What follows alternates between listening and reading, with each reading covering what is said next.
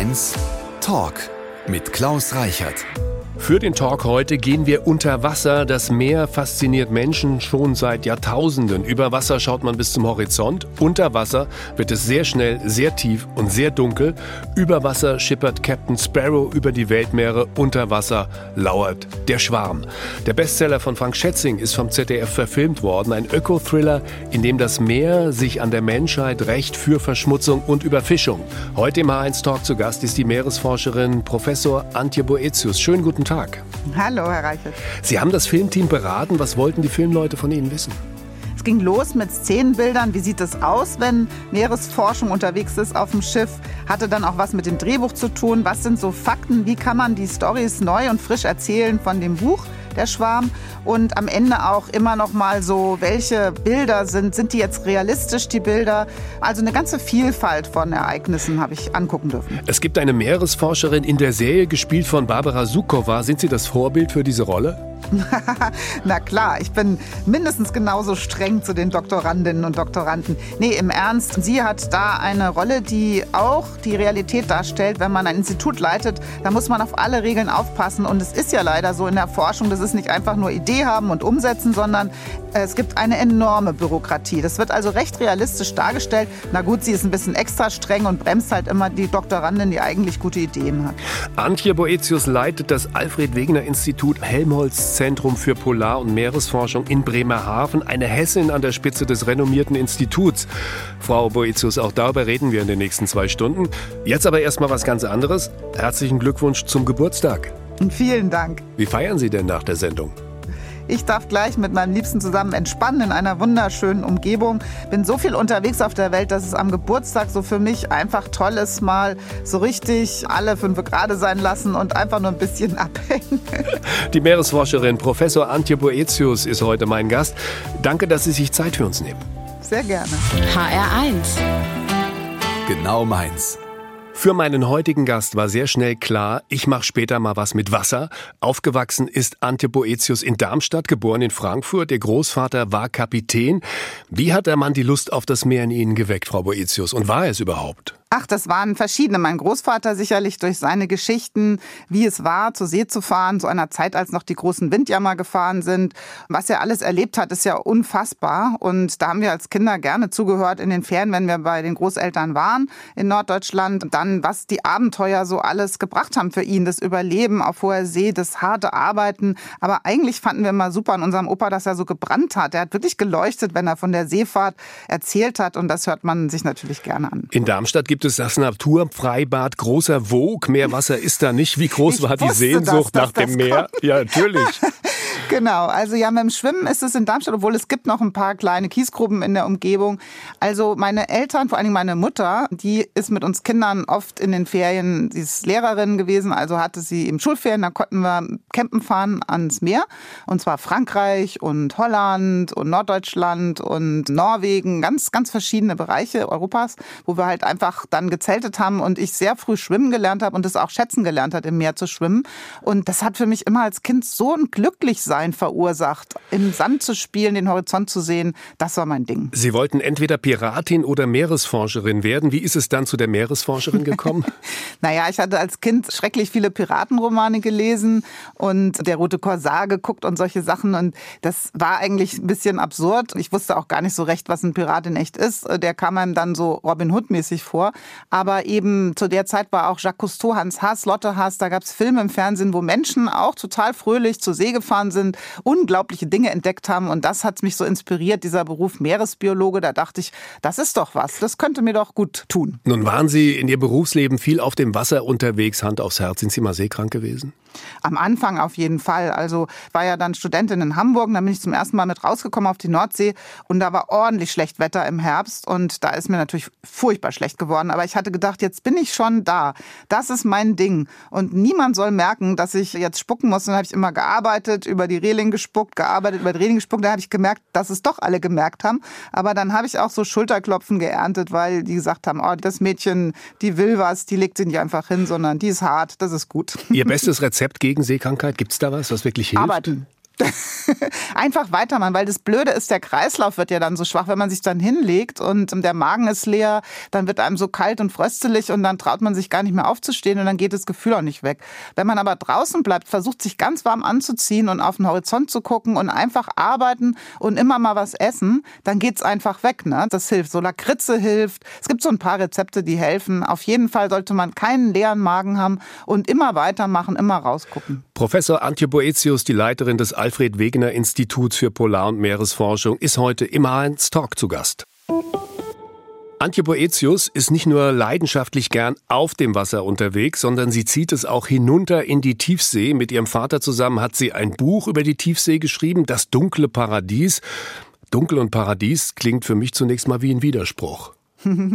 Ja, das haben wir so überlegt, weil diese Geschichte des Paradieses, die wir alle kennen, etwas, wo man eigentlich nicht hinkommt, wo man ausgeschlossen ist, wo aber doch ein unfassbarer Schatzreichtum an Leben ist, das passt schon gut auf die Tiefsee. Wir können als Menschen nicht leben. Wir können zwar mal hintauchen oder Geräte, Roboter runterschicken, aber es wird nicht unser Lebensraum sein. Und doch ist es der größte Lebensraum der Erde. 94 Prozent des belebten Raums der Erde ist Tiefsee und das ist deswegen ein Paradies. Wie viel Prozent der Tiefsee sind immer noch unerforscht?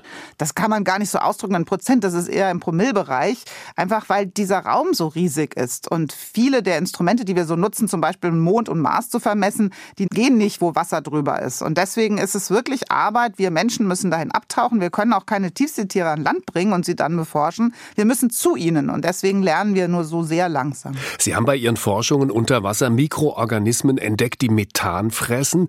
Diese Bakterien könnten ein paar Probleme für uns lösen. Welche wären das? Wenn man überlegt, wie viel Methan, also Faulgas, eigentlich aus dem Ozean kommen würden, wenn die nicht da wären, dann ist es gigantisch. Dann wären wir auf einem ganz anderen Planeten. Und dieser Teil meiner Forschung, der ist für mich ganz wichtig. Ich denke viel darüber nach, dass manchmal dieses kleine, unsichtbare Leben, dieses Netzwerk des Lebens, kann man sagen, überhaupt die Erde zusammenhält und uns hilft. Und wir sehen es nicht, wir bezahlen keine Steuern dafür, wir kümmern uns nicht und schaden sogar. Das geht natürlich auf Dauer nicht gut. Für diese Entdeckung haben Sie den Leibniz-Preis bekommen. Steht er zu Hause im Schrank?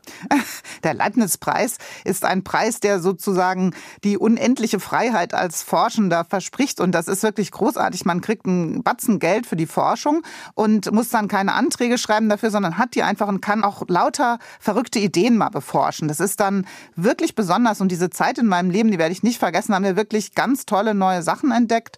Ich habe super junge Wissenschaftlerinnen, Wissenschaftler eingestellt, hatte dann auch noch den Europäischen Ratpreis, also viel Geld in dieser Zeit. Mein Labor ist riesig gewachsen aber es war eine ganz produktive Zeit. Die Meeresforscherin Professor Antje Boetius ist heute im H1 Talk zu Gast.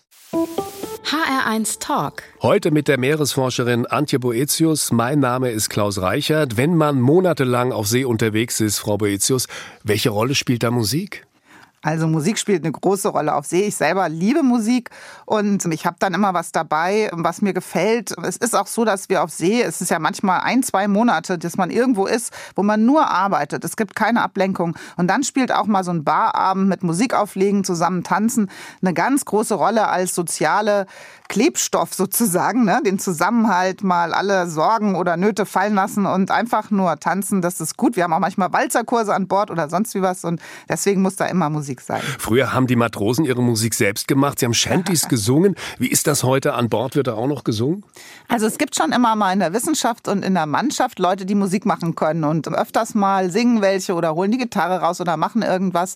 Aber natürlich haben wir auch einfach eine kleine Bar mit Lautsprechern, wo man dann was auflegen kann. Da findet sich immer mal ein DJ und dann hat jeder auf seiner Kammer natürlich Sachen zur Musik hören. Wir spielen Ihren ersten Musikwunsch, die Talking Heads mit Take Me to the River.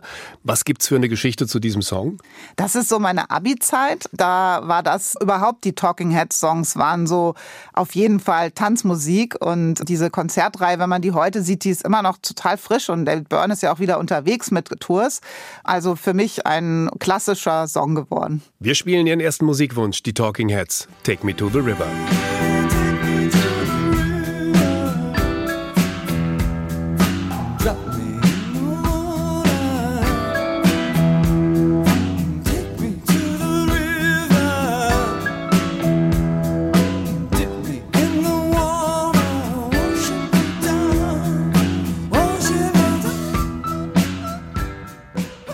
Mein heutiger Gast ist eine der führenden Meeresforscherinnen weltweit und deshalb war es eine gute Idee vom ZDF, sie als Beraterin für den TV-Mehrteiler Der Schwarm zu engagieren.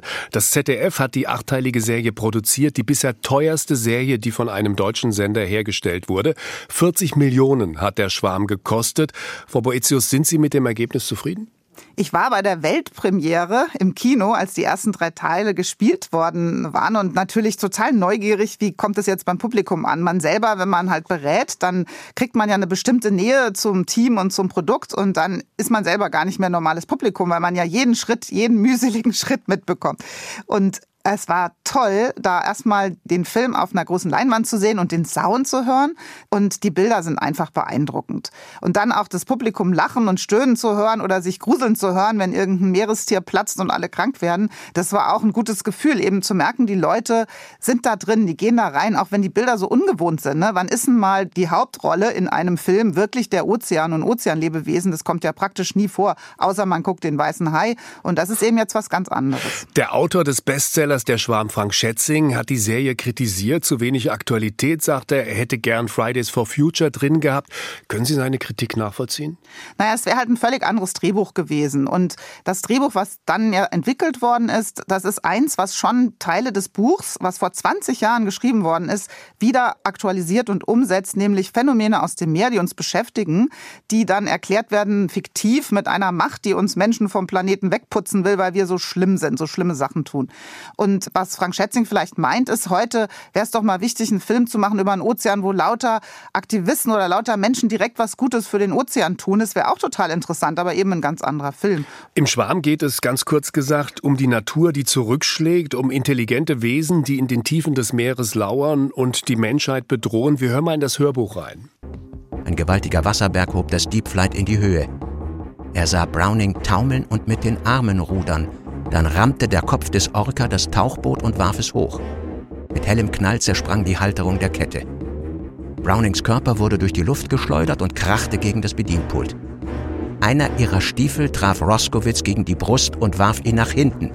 Er prallte gegen die Hangarband, Peak mit sich reißend. Browning kippte mit blutender Stirn zurück ins Wasser. Über ihr stellte sich das Heck des Deep Flight senkrecht als das Tauchboot in Sekundenschnelle volllief und sank. Auch im Film sieht man, dass Wale und Orcas Menschen jagen und sie töten. Ist das realistisch? Dass Orcas angreifen oder Wale mal angreifen, da gibt es einige Beobachtungen. Spektakulär war, dass während das Drehbuch abgefilmt wurde, tatsächlich lauter Stories von einer Familie von Orcas in Spanien publik wurden, die Boote angegriffen haben, mit ihnen gespielt haben. Dennoch, die Menschen, die ins Wasser gefallen sind, sind nicht gefressen worden. Also bis heute kennen wir eigentlich keine Vorfälle, wo Orcas wirklich Menschen jagen. Frank Schätzing hat auch kritisiert, kritisiert, dass es in der Serie zu wenig Schwarm geben würde und zu viel Pilcher, so hat er es gesagt. es gibt die ein oder andere Liebesgeschichte in der Serie. Sowas gibt es bei Ihnen am Institut doch bestimmt auch. ich lasse mich da ja gar nicht aushorchen, was bei uns am Institut so los ist in Bezug auf Schwarm oder Liebeleien. Aber ich kann sagen, dass in der Serie schon diese beeindruckenden Phänomene Ozean, die Bilder von Walen, diese ganze Kraft der Unterwasserverfilmung, die überwiegt das Gefühl, was man entwickeln kann für die Rollen, für deren Alltagsprobleme, für die Liebesstories da drinnen. Das Publikum in der Filmvorführung hat aber sehr darauf reagiert. Die haben gelacht und gesäuft. Und irgendwie glaube ich einfach im Film braucht man es, dass Menschen auch menschlich sind, dass sie mehr als nur Wissenschaftler sind, die jetzt irgendwelche Daten zeigen oder irgendwie ein Actionheld sind. Und von daher weiß ich nicht. Also ich habe das Gefühl, da ist ordentlich viel Schwarm dabei. Ab morgen läuft die Serie im ZDF. Alle acht Folgen können Sie sich ab morgen auch schon in der ZDF Mediathek anschauen. Mögen Sie Überraschungen, Frau Boetius? Ja. Ja, wenn man in die Tiefsee vordringt, muss man auf einiges gefasst sein, bei uns auch, wobei unsere Überraschung eine sehr angenehme sein wird. Am H1-Telefon ist der Schauspieler und Umweltaktivist Hannes Jennecke. Hallo, Herr Jennecke. Tagchen. Hallo, Antje. Hallo Hannes, na? Herr Jennecke, Sie haben jetzt eine Minute Zeit, Frau Boetius hemmungslos zu loben. Das können Sie, weil Sie bei der Verleihung des Leibniz-Ringes die Laudatio gehalten haben, ne? Ja, ich finde Antje schon deswegen großartig, weil sie einen Optimismus aufrechterhält, der mir gelegentlich abhanden kommt. Und ich mache ja unwissenschaftlich genau dasselbe wie Antje. Ich versuche irgendwie die Menschheit dazu bewegen, das eigene Nest zu retten und verzweifle manchmal daran. Und Antje ist da unerschütterlich optimistisch und das finde ich einfach großartig. Sie haben damals extra eine Reise abgesagt, um Frau Boetius da auf großer Bühne zu loben. Naja, es gibt wenig Wissenschaftler, die ich so bewundere und gerade weil sie auch eine Frau ist, das war ja jahrelang eine Männerdomäne von Jacques Cousteau angefangen und die Attenboroughs dieser Welt. Und Antje ist halt wirklich eine der ersten Frauen, die da wirklich auch ernst und wahrgenommen wird in dieser doch sehr patriarchalischen Wissenschaftsszene. Und deswegen war mir das damals ganz wichtig, sie kennenzulernen und auch eine Lobhudelei auf sie zu singen. Ich frage mal Sie beide, kann eine Serie oder auch ein Buch wie der Schwarm unseren Blick auf die Natur verändern? Herr Jennecke. Also ich würde meine Dokumentation nicht machen, wenn ich daran nicht felsenfest glauben würde. Ich kann auch relativ schlagkräftig beweisen, dass einige meiner kleinen Filmchen tatsächlich was bewegt haben. Und ich glaube, der Schwarm schon als Roman-Bestseller hat tatsächlich das Bewusstsein für Meeresschutz tatsächlich geschärft. Frau Boetius. Ja, das sehe ich auch so. So Leute auch wie du, Hannes. Ich meine, ihr seid im Fernsehen und füllt Zeit im Fernsehen damit aus, über die Natur, über das Leben zu sprechen, Dinge aufzuklären, von denen man einfach zu wenig weiß. Die meisten Menschen leben ja mit den Rücken zu den Meeren und den Gewässern und können nicht reingucken. Und das ist so wichtig, die Stimme zu erheben und dem Ozean und seinem wundervollen Leben eine Stimme zu geben. Deswegen, klar, da spielen alle Medien eine Rolle. Hannes Jannecke, unser Überraschungsgast für die Meeresbiologin, Professor Antje Boetius. Dankeschön, dass wir Sie anrufen durften durften, Herr Jennecke. Ja, danke, lieb. dass ich mitmachen durfte. Antje, alles Gute. Weiter so. Dir auch, Hannes. Und ich habe sogar meinen Ring an heute. Ach toll. Also, echt alles Gute für euch. Dankeschön und einen schönen Sonntag noch. Kurz noch der Hinweis, den Talk können Sie in der ARD Audiothek und auch auf hr1.de anhören, nur falls Sie heute Morgen nicht die ganze Zeit dabei bleiben können. HR1 Talk ein Blick auf die Liste mit Nobelpreisträgern verrät, wissenschaftliche Auszeichnungen sind in der Regel Männersache. Bis 2020 haben 782 Männer einen Nobelpreis bekommen, aber nur 56 Frauen wurden damit ausgezeichnet. In Physik und Chemie liegt der Anteil der männlichen Preisträger bei rund 98 Prozent. Im H1 Talk ist heute eine der führenden Wissenschaftlerinnen im Bereich Meeresforschung zu Gast. Herzlich willkommen, Professor Antje Boetius, Leiterin des Alfred Wegener Instituts Helmholtz Zentrum in Bremerhaven. Hallo, schönen guten Tag, Frau Boetius. Hallo, Herr Reichert. Frau Boetius, wie kommt das, dass viele Bereiche der Wissenschaft von Männern dominiert werden? Es hat ja eine lange Geschichte, dass Frauen von Bildung ausgeschlossen waren. Wenn man mal nach Deutschland schaut, bis 1958 durfte der Ehemann bestimmen, ob man einen Beruf ausüben darf, was man überhaupt macht als Frau. Und der Zugang von Frauen in die Bildungssysteme und dann diese mühselige Arbeit, auch wirklich auf allen Karrierestufen dann was sein zu können, das müssen wir jetzt alles auf wenigen Dekaden nachholen.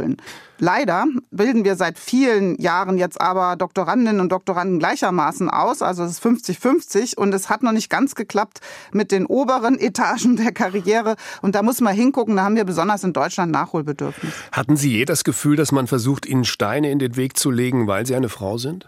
Eigentlich nicht. Also ich hatte eher das Gefühl, dass äh, ich viel Unterstützung bekomme, aber ich habe schon wahrgenommen die Ungerechtigkeit, dass man eben als Frau einfach nicht genug Support im Alltag hat. Ne? Die wahnsinnigen Probleme, die wir in Deutschland haben mit Kinderbetreuung, mit äh, den Zeiten, die die Kinder in die Schule sein können, mit der Altenpflege. Und wenn man die Statistiken sieht und gerade während der Pandemie kommt einfach raus, Frauen müssen viel mehr zu Hause schaffen. Und das spielt eine Rolle auch bei der Karriere, weil man einfach nicht so viel Zeit hat. Professor Antje Boetius leitet das Alfred Wegener Institut für Polar- und Meeresforschung. Über ihren Weg dahin und wie sie ihre Position nutzt, um junge Frauen zu ermuntern, diesen Weg auch zu gehen, darüber sprechen wir gleich. In der Familie meines heutigen Gastes gab es einen Großvater, der zur See gefahren ist und einen Vater, der Schriftsteller war. Professor Antje Boetius, die Leiterin des Alfred Wegener Instituts für Polar- und Meeresforschung, ist heute bei uns. Frau Boetius, hatten in Ihrer Familie die Frauen oder die Männer größeren Einfluss auf Sie? Ach, natürlich gehört das ganze Familiennetzwerk dann zu dem, wer man ist und wo man herkommt und hin will.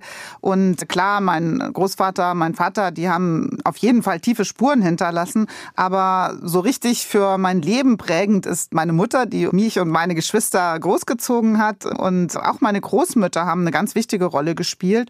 Also hatte ich jetzt gar kein Gefühl, dass das einen Anteil von Gender mehr oder weniger mit mir und meinem Leben zu tun hat. Aber die enge Beziehung ist definitiv die mit meiner meiner Mutter. Sie haben sich nach oben gearbeitet. Würden Sie sagen, dass Sie sich nach oben gekämpft haben? also Ich habe da nie so ein Gefühl dafür bekommen, dass es dieses Thema oben, ne? weil ich hatte immer die Idee, ich will einfach zur See fahren, ich will draußen sein, Expeditionen machen, was entdecken. Und das war eigentlich die Treibkraft, dass ich meine Ideen umsetzen kann. Und dafür habe ich praktisch alles gemacht. Und ich hatte gar nicht so eine Karriereidee. Hätte man mich vor 10, 15 Jahren gefragt, hätte ich auch abgestritten, jemals Direktorin sein zu wollen, weil es ja doch eher ein Managementjob ist und gar nicht die Forschung, die ich so sehr liebe. Aber ich habe mich damit total ausgesöhnt und von daher oben eher horizontal, würde ich sagen, geht es um die Entwicklung. Wie kriegt man Ideen in die Welt? Ich habe irgendwo gelesen in der Vorbereitung auf heute, Sie haben sich bewusst gegen Kinder entschieden, wie viele andere Professorinnen auch. Ist das immer noch der Preis, um in der Forschung Karriere zu machen? Nee, also bei mir ist es anders. Ich hatte als Kind, so sicher wie ich mir war, ich werde Meeresbiologin, so sicher war ich mir auch. Und ich weiß nicht warum, dass ich selber nicht Mutter sein werde, selber keine Kinder kriegen werde. Aber ich war ganz lang Babysitterin. Ich hatte viele Patenkinder. Ich habe noch mehr Kinder unter, ein bisschen unter meine Fittiche genommen von Freundinnen und Freunden. Kinder sind mir super wichtig. Es ist nicht so, dass ich dazu kein Verhältnis hätte, aber es war mir irgendwie klar, ich werde mich nicht so binden. Es wird nicht ein Teil von mir übrig bleiben, den ich dann eben ins Muttersein selbst geben werde. Das ist eigentlich die Geschichte. Und meine Lebensgefährten waren Seeleute und die waren auch immer viel unterwegs auf See. Die waren auch immer so aufgestellt. Die hatten so eine ähnliche Idee von sich, dass sie draußen sein müssen und nicht das ersetzen können, was ich sowieso nicht habe oder biete. Nehmen Sie die Rolle als Role Model, als Vorbild für junge Frauen an oder sagen Sie, wer gut ist, der setzt sich eh durch? Nee, das spielt eine Riesenrolle. Das zeigt ja auch die Forschung, dass einfach andere dazu zu inspirieren und das Gefühl zu geben, ach, was der oder die kann, kann ich auch oder das liegt mir nahe und man guckt durch die Brille des anderen sozusagen in eine Welt hinein. Das war mir als Kind total wichtig. Ich hatte nur nie das Gefühl, dass ich mich da nur nach weiblichen Vorbildern orientieren würde, sondern ich habe mir Menschen angeschaut und wollte dann so sein wie er oder sie.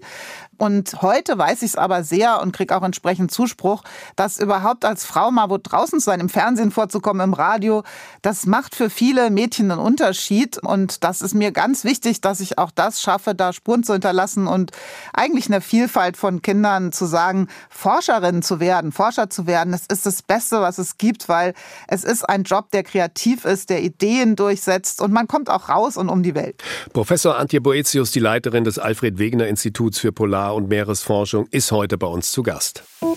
HR1 Talk. Die meisten der Fragen, die ich jetzt stelle, stellen wir immer unseren Gästen. Jetzt kommt der HR1 Fragebogen. Ein paar Fragen haben wir aber noch ergänzt, Frau Professor Boetius. Sind Sie bereit? Bitte kurz antworten. Ähm, ich weiß gar nicht, um was es geht, aber ich bin bereit. Also, wichtig ist vor allem kurz. Das also, schwer. ja, das denke ich mir, aber trotzdem, wir versuchen es. Meine schönste Reise war. Vor einiger Zeit nach Polynesien im Rahmen von einem Dokumentarfilm. Von Kindern habe ich gelernt. Fragen stellen, neugierig sein, alles in Frage stellen. Mein Lieblingsessen ist. Frisch gefangener, nachhaltig gefangener Fisch auf dem Grill. Mich bringt auf die Palme, wenn. Gelogen und betrogen wird. Das Schwierige an der Demokratie ist.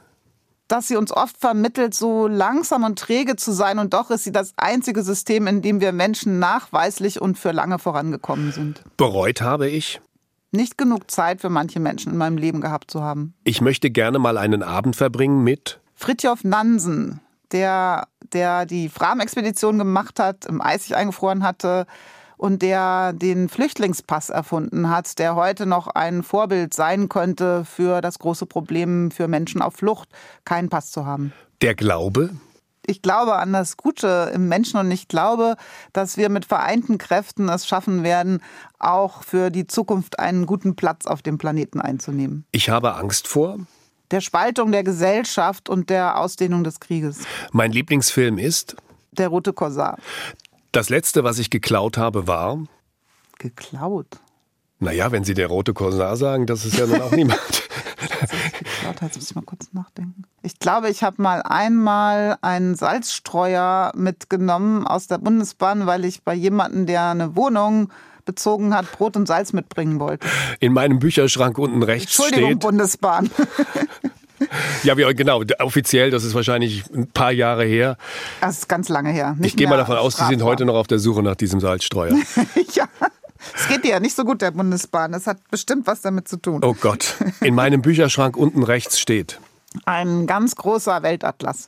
Mein schönstes Privileg als Meeresforscherin ist. Entdeckung. Jeder Tauchgang ein neues Bild, ein neues Lebewesen, was noch keiner gesehen hat. Die letzte Generation wird uns. hoffentlich die letzte Generation wird die sein, die zum letzten Mal dieses Elend miterlebt, dass wir es immer noch nicht begreifen, wie wir eigentlich mit der Natur umgehen müssen. Das soll die letzte Generation sein und ich hoffe, wir sind dann die erste Generation, die endlich das richtig macht mit dem Klimagleichgewicht. Der Klimawandel ist eine unglaubliche Herausforderung. Sie ist zu einer echten Krise ausgewachsen und wir müssen alles dafür tun, dass wir das Ruder rumreißen.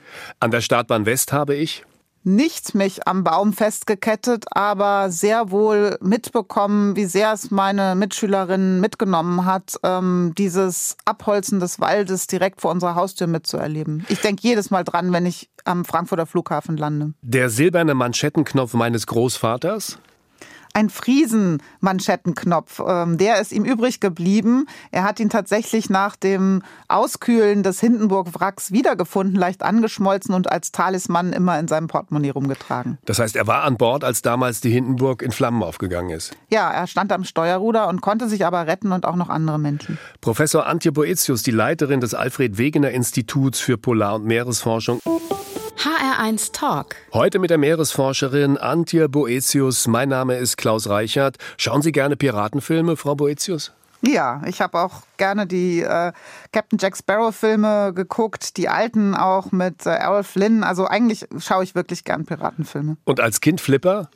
Als Kind habe ich äh, sowohl Daktari wie auch Flipper geguckt und auch wie hieß denn das nochmal? Lassie, genau. Ähm, ja, und aber eigentlich hat mir Daktari am besten gefallen. Und dann gab es natürlich noch den berühmten Free Willy. Den habe ich nicht geguckt. Das ist ein Film über einen Orca-Wal. Grundsätzlich. Genau, stimmt. Aber der kam viel später. Ne? Da war ich, glaube ich, schon raus aus so Fernsehgucksachen. Ja. Grundsätzlich Filme, in denen Meerestiere eine Rolle spielen. Ist das okay, die da zu filmen und einzusetzen? Die Tiere im Schwarm, sind die eigentlich alle computeranimiert?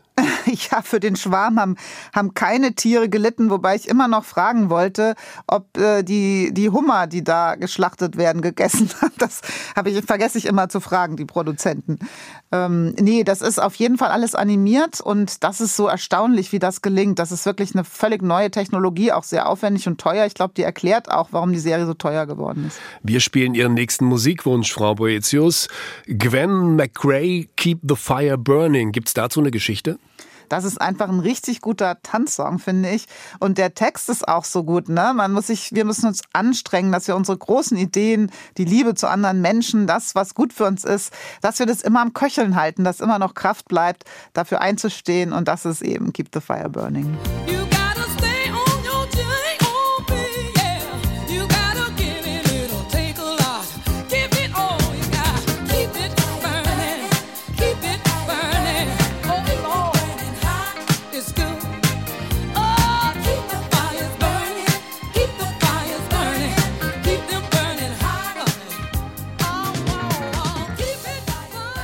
Der TV-Mehrteiler Der Schwarm läuft ab morgen im ZDF. Mein heutiger Gast war wissenschaftliche Beraterin der Produktion, die Meeresforscherin Antje Boetius. Frau Boetius, was ist die Botschaft dieser Serie? Das ZDF will ja nicht nur unterhalten. Also ich denke, es ist die uralte Geschichte, die wir kennen als Mythos. Wenn wir Menschen etwas tun gegen die Regeln der Natur, gegen die Schöpfung verstoßen, dann gibt es einen auf den Hut. Das finden wir ja sogar in der Bibel als äh, Storyline.